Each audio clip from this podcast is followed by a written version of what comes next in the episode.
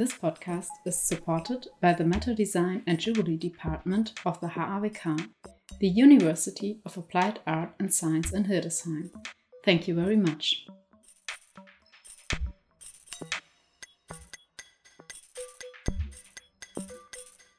Hello, today Atty Tantivit is our guest. Nice to have you. You're born in Thailand, studied gemology, fashion, jewelry, and design in the USA and Thailand. In 2010, you founded Atta Gallery in Bangkok. Atta Gallery is a gallery for contemporary art, design, and objects, and internationally well known in the field of contemporary jewelry. Thank you so much for having me. And before we start talking about the gallery and your career, what was the last thing you bought from the jewelry sector?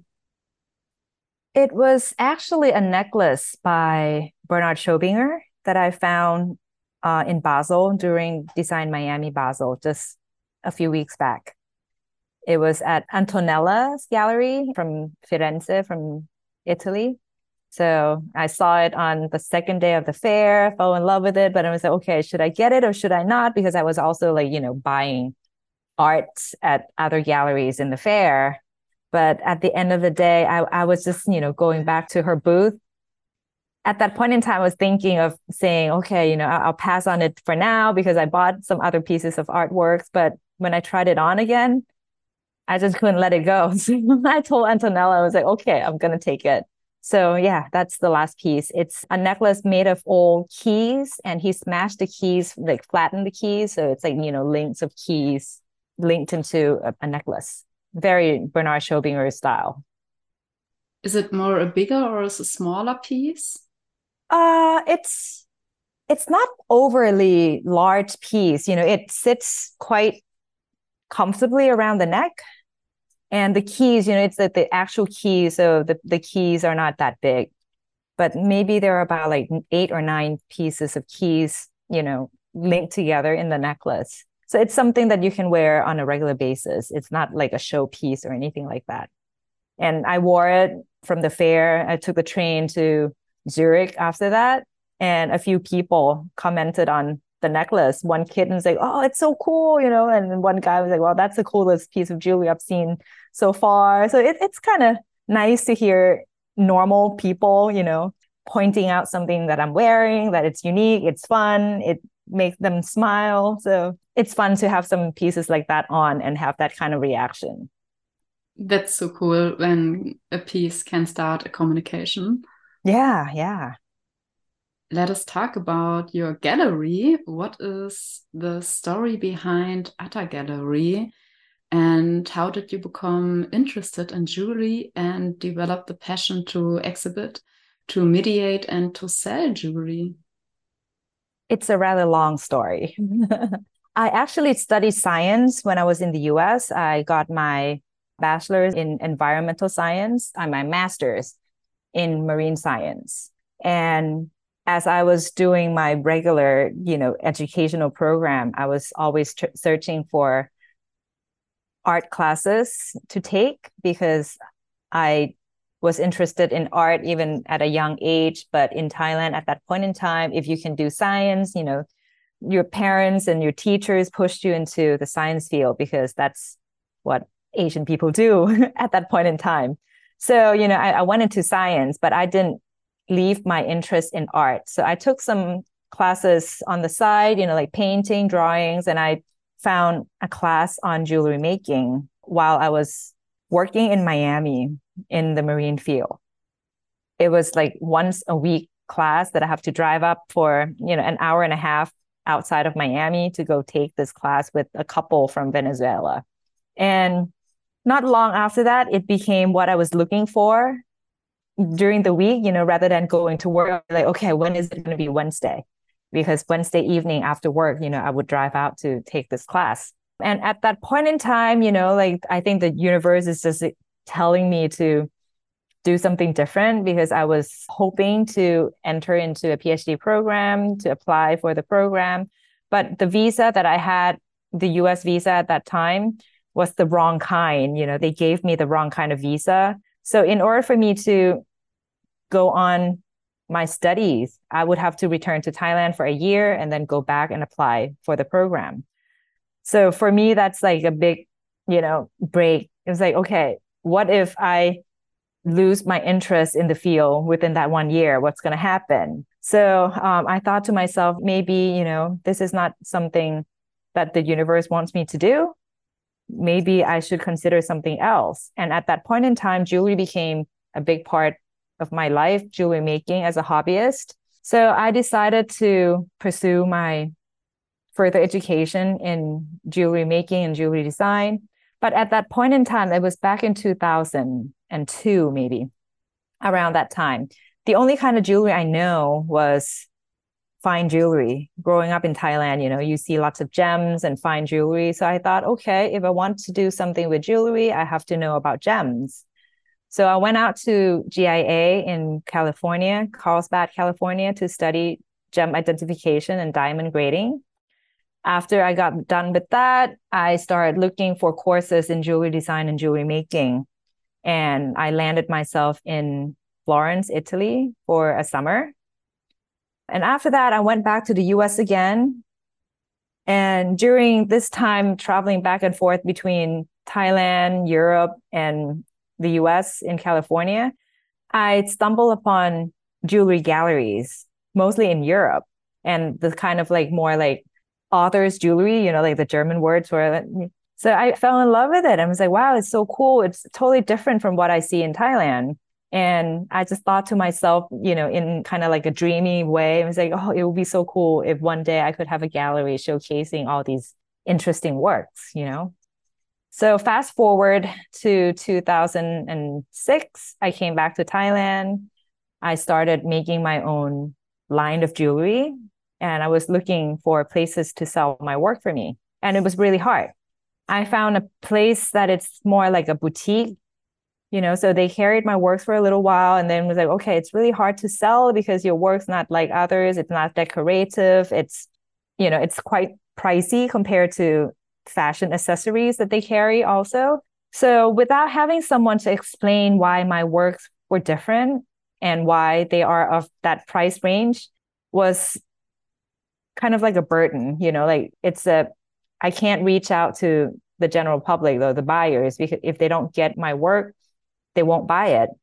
And at that same time, a few other jewelry makers came back from Europe and from the US.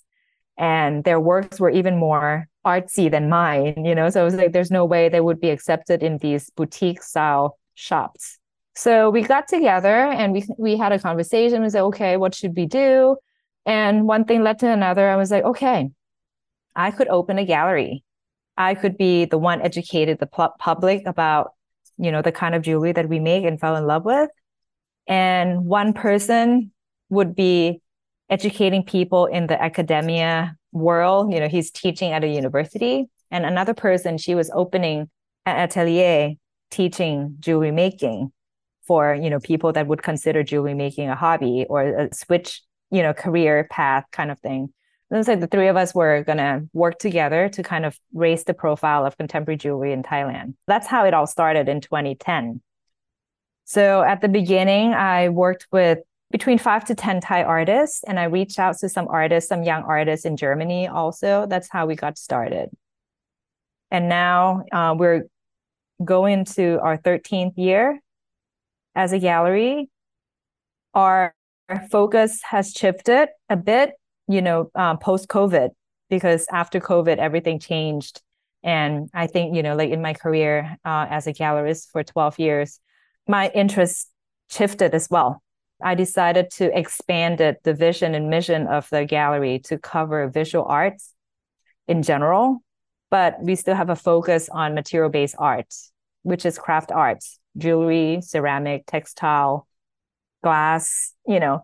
But at the same time, we want to bring awareness to the general public here in Thailand, which is, you know, the market here is not sophisticated just yet. It's not well developed. And we want to make them aware that art is not just two-dimensional piece of painting on the wall. It could be other types of objects and it could have function as well you know so that's the current mission vision for the gallery yeah. Wow, that's quite inspiring to hear all the story behind. It's a long story. yeah, the whole story behind your passion. What is the meaning of the name Atta? Atta actually came from the first two letters of my first name and the first two letter of my last name combined. But coincidentally, it means something in a language called Pali, which is a dead language similar to Latin. You know, it's used in lots of like written texts in the Buddha, Buddhist tradition. But atta means self. In a negative way, it could mean ego, but in a neutral way, it could mean self. It could be like yourself, your individuality kind of thing to me, it's fitting to talk about contemporary jewelry because I want the artists that I work with to work in a way that they don't have to care about trends. They don't have to care about what the customers wants. They could express their own expressions, you know, their, their own selves through their works with the material techniques, you know, ways of telling stories, different concepts, and so on. And at the same time, I want the audience or the buyers to come into the gallery and find themselves through what we show. In a way, the motto for the gallery has been express yourself through contemporary art jewelry. But now it's like express yourself through contemporary art, really, you know, because art or contemporary jewelry is an extension of yourself you wear it because you're happy having it on. You're not wearing it because you want other people to comment. It's like, oh, it's so cool. You know, how much is it? You know, it's more like a self-expression tool. So the word atta seems like the fitting name for the gallery. So I decided to stick with it. And years and years on, I strongly feel that it's the right name for the gallery and my vision for the gallery is still the same. You know, I want people to be able to express themselves truly through what they collect, be it like furniture or clothing or jewelry or the kind of car that drives. Everything is is an extension of themselves. Yeah.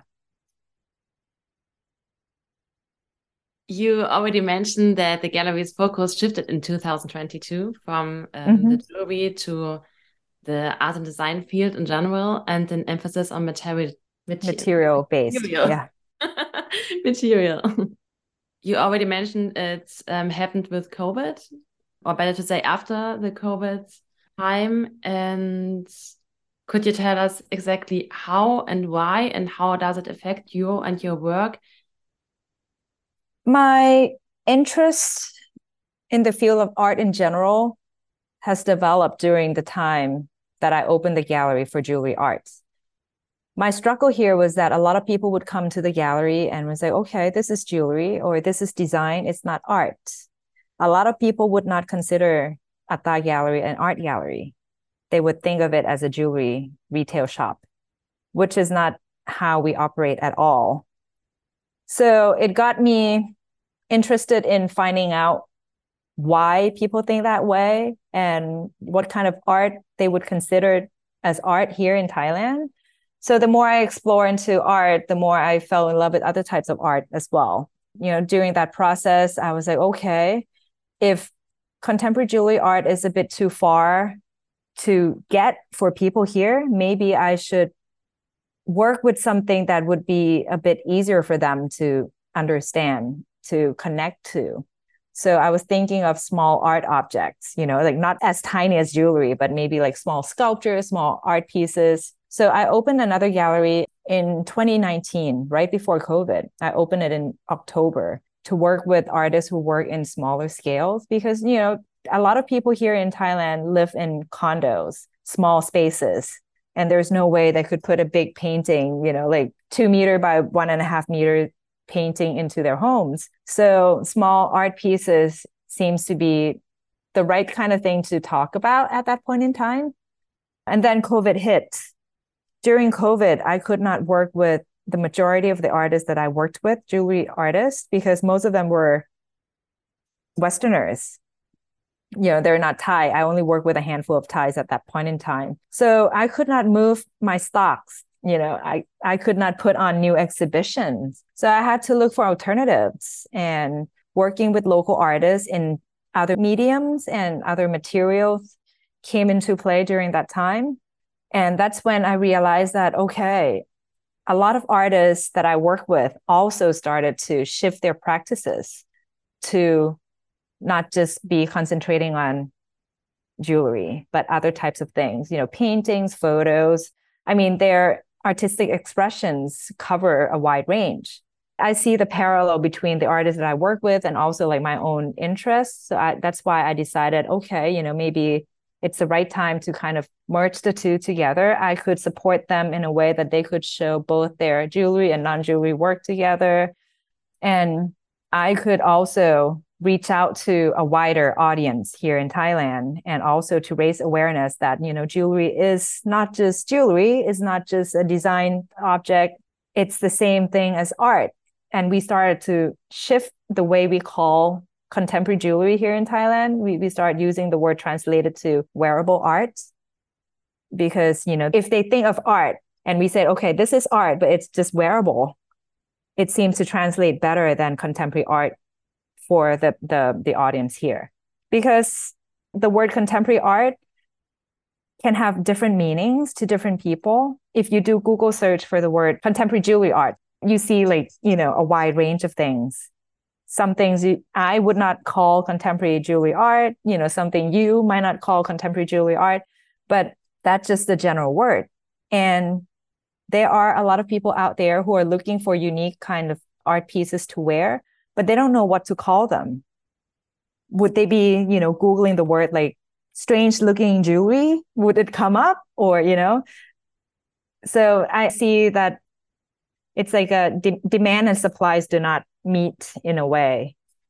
So when I shifted the word to use the word wearable art here in Thailand, it seems to be working well.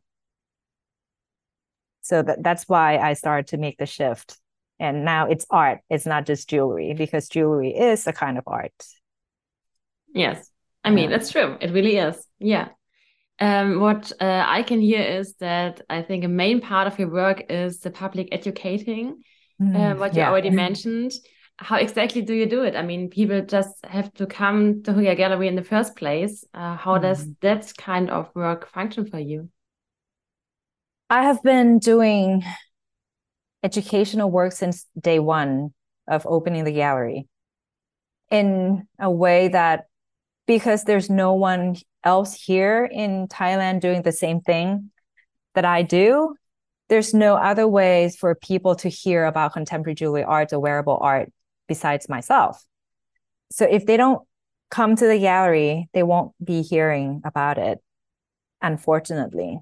So the old gallery was located in a small area. It's almost like a destination, you know, like people would search for contemporary jewelry through Klimt or through words of mouth, you know, people in the field, and then they would find me. So at the beginning, I got to work with people who came to the gallery intentionally. So the way I work with them was different, you know, since they they must have known something about contemporary jewelry to begin with. So the way I w- talked to them was different. You know, it's more in depth about techniques, about concepts, and things like that. But at the same time, I was also connected to professors at universities. There were a lot of visits from students. And that's another kind of education I do. And when we have artists coming for openings, I bring them out to local universities to talk to their students. And sometimes I link them to the atelier to teach. So, you know, it's a kind of like general education in that sense. But since I moved to the new space in 2020, the space is much bigger and it's located in a more trafficked area. A lot more hipsters, you know, like young and cool people walking around. They like to take photos of everything. You know, I receive a new group of client, well, visitors, not clients per se, you know. So people of all ages would come into the gallery not knowing anything about art, some of them. Some would be coming and say, okay, what am I looking at? You know, or do I have to understand art? So the market here is not well developed, like I said before. So I had to come up with a new way of educating them. I can't really go in depth about the concept or the techniques because their level of understanding of art was close to zero. So now with the current exhibition, I try to prompt it in a way that visitors to the galleries or viewers of art pieces could have their own interpretation of arts, can create their own connections with art. Because a lot of people here uh, had this misconception that they have to understand everything that the artist is trying to say in order to fully appreciate art. And if they don't understand it, they should not buy it. You know, that's a general misunderstanding. So I have to tell them, it's like, no, you don't have to understand it. You don't have to get it. You just have to feel it in your heart. You just have to have, you know, some kind of feeling or connection. Like when you see it, you smile, you know, that's something already. So it, I have to go down to that level to, you know, explain things to them. So it's no longer about what contemporary jewelry is all about. The concept of this artist is blah, blah, blah, blah, blah. It's more like how they could appreciate art in their own meaningful ways. And I think that's very important because meaningful connections create sales. If they don't have meaningful connections with the piece, they would not buy, even if they like the techniques, if, if it's like superbly done, you know. When it comes to buying decision is emotional and it's a personal connection that, that they have with the pieces. So in a way, when people come to the gallery, it's like, you know, this is soul searching. I can't really push them to buy something. They have to fall in love with the pieces themselves. But what I can do is I could help them hone them their eyes and you know with the experience of viewing arts that is something i'm interested in doing at the moment so the program in the future will have different sideline projects you know to kind of educate the general public about how to view art, how to appreciate art, and what kind of art should they have in their homes, to talk to them about that more than going in depth about techniques and concepts. Does it make sense? yes, totally. And it also links to our question of where the art market or the jewelry art market in Thailand. I mean, you said the appreciation of the art jewelry is complicated, but there are um, universities uh, teaching art in general. Why do you think is there um, there is not really a this kind of understanding for jewelry art? Why is it missing? Uh -huh. Because in Thailand, this bling jewelry with lots of diamonds is well yeah. known, right? So uh, where where is the connection missed? I think we have to talk in different layers. First of all, fine jewelry or precious metal jewelry has been in our tradition for a long time. So when people think of jewelry, they think of gold, think of gemstones, think of very intricate, uh, elaborate works. But when they come to the gallery, they see a piece of shell brooch by Benedict. You know, that is not what they think of as jewelry. Or they see um, like you know Bernard Schobinger's necklace that I wear, I, they wouldn't say that's jewelry because you know it's not precious metal. There's no gems. There's no elaborate skills or you know craftsmanship within that piece at all. So you know that's one thing. People think of jewelry in a different sense. I think in Germany, people also think of jewelry, you know, like fine jewelry in a different ways, also, right? Uh, in Italy, you know, it's similar to the case here in Thailand. Another thing is that Thailand, just like as other parts of Asia, the collective mentality plays a big role in our decision making. We don't want to look different from others. We want to belong to a group of something, someone, you know. That's why brand name items or brand name jewelry sells well in Asia because people want to belong to a group you know, like, oh yeah, she's wearing Dior jewelry. I want to wear a piece of Dior jewelry also. Oh, he's wearing, I don't know, Louis Vuitton shirt. I want to be in that same group. So I'm, I'm going to wear a Louis Vuitton shirt. But contemporary jewelry is different. You know, it's almost like a secret society in a way. And contemporary jewelry speaks to people who want to be different, who want to express themselves in a different way without, you know, fear of being judged and that group of people in Thailand, you know, in Asia, are still very small compared to the general public, you know, like people who want to be recognized. Oh, yeah, I see you wear a Cartier something. I know how much it is. I know what kind of social status you would have. If I wear a piece of necklace by Bernard Schobinger that costs more than Dior necklace, but people don't know, and they look at you and say, "What the hell are you wearing?" you know. And if you're not comfortable with that kind of sense of self, or to explain what you have on, people get intimidated. A lot of times, you know, I, I would have people coming up to me and say, Oh, I like that piece on you, but I don't think I can wear it. That's the common comments I have received. It's hard because if they can't really see themselves wearing something because they're not comfortable with the idea or they don't see the value in it the same way that we the creators or we in the field see it it's hard to sell them the pieces you know? And another interesting things i've been observing is that sometimes we will have couples coming into the gallery the male would be like, say, "Oh yeah, this piece works perfectly for you. You should get it." And the women would be like, "No, I don't think it. I don't think so. I think my friend would think it's weird." You know, sometimes we women ourselves don't see our uniqueness in the same way that other people or our, you know, our husbands and our boyfriends see us. They think of us as a unique person worthy of wearing something unique. But, you know, women ourselves think it's like, oh yeah, no, I don't think so. I have to belong to a certain group. I, you know, it's it's a complicating psychology, and that is something you know. I was like, maybe I should take psychology class because the way people think and emotion and decisions making and the way people appreciate things are very different from people in Europe or people in the Western world. I think. So, do you think your mindset is different because you studied in the US? Uh, I don't think that's the case because I know a lot of people who also studied in, abroad, you know, they don't have the same mindset. So I don't know. I don't know why I have this mindset, but I, yeah, I really don't know. I mean, people could be abroad when people go abroad let's say like you know you have like 10 people going on the same trip they might enjoy different things and they might see different things. So pe- the way people experience things are different.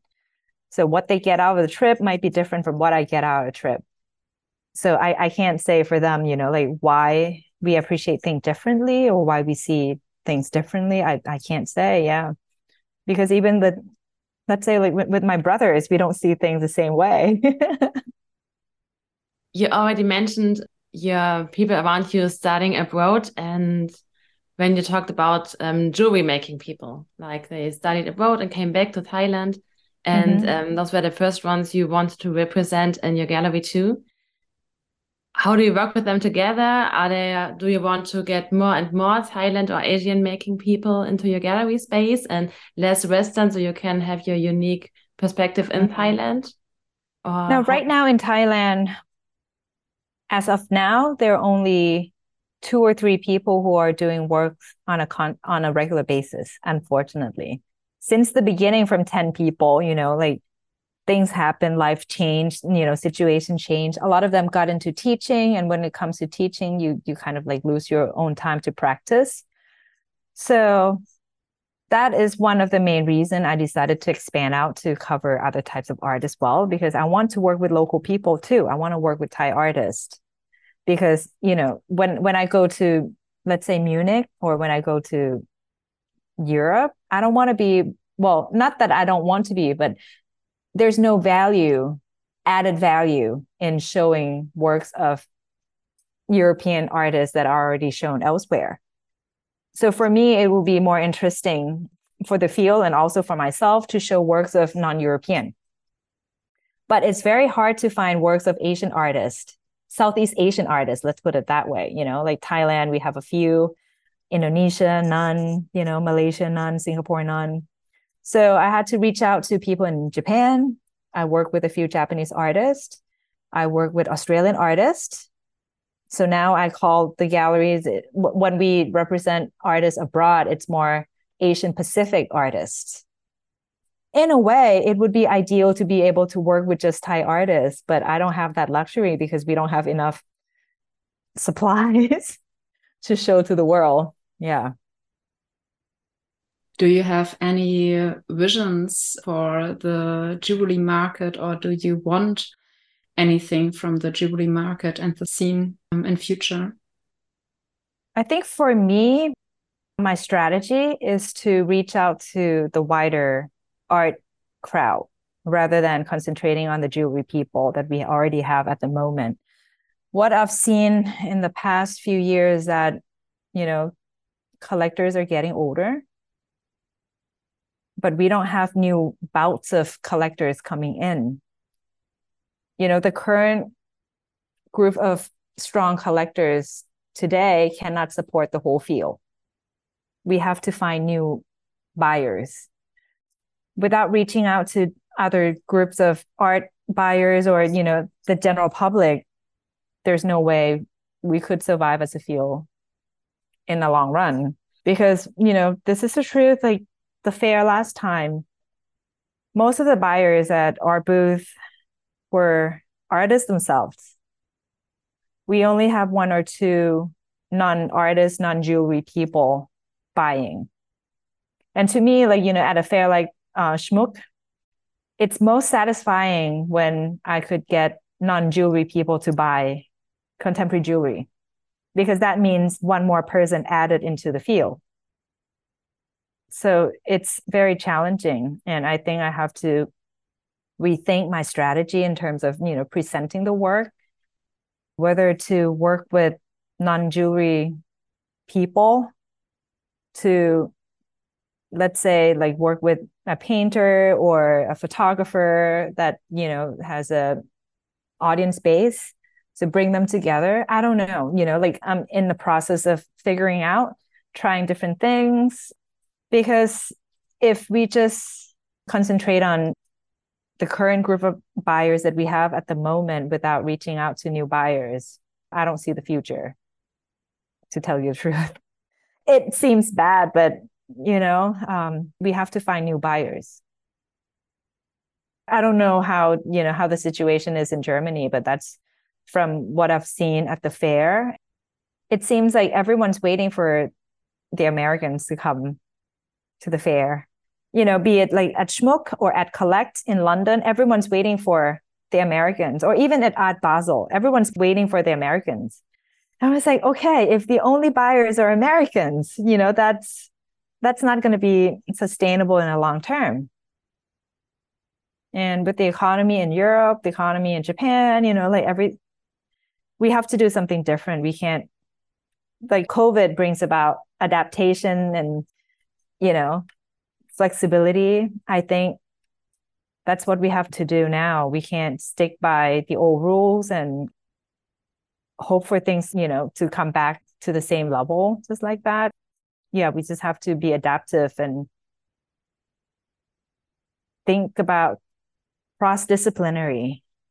I think that's the way out for me, at least. Thank you very much.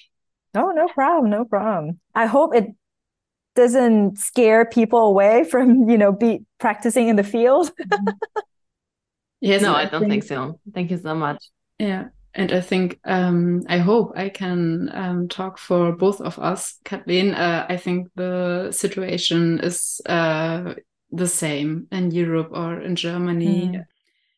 with the buyers and so on. That we really have to find and develop new fields for our art and kind of find out how we can mediate the value of um, wearable art and jewelry.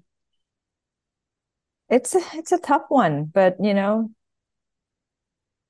yeah, we just have to put ourselves out there and, and yeah. see what happens. Do you wear jewelry yourself? Yes, of course. okay, good to know. yeah.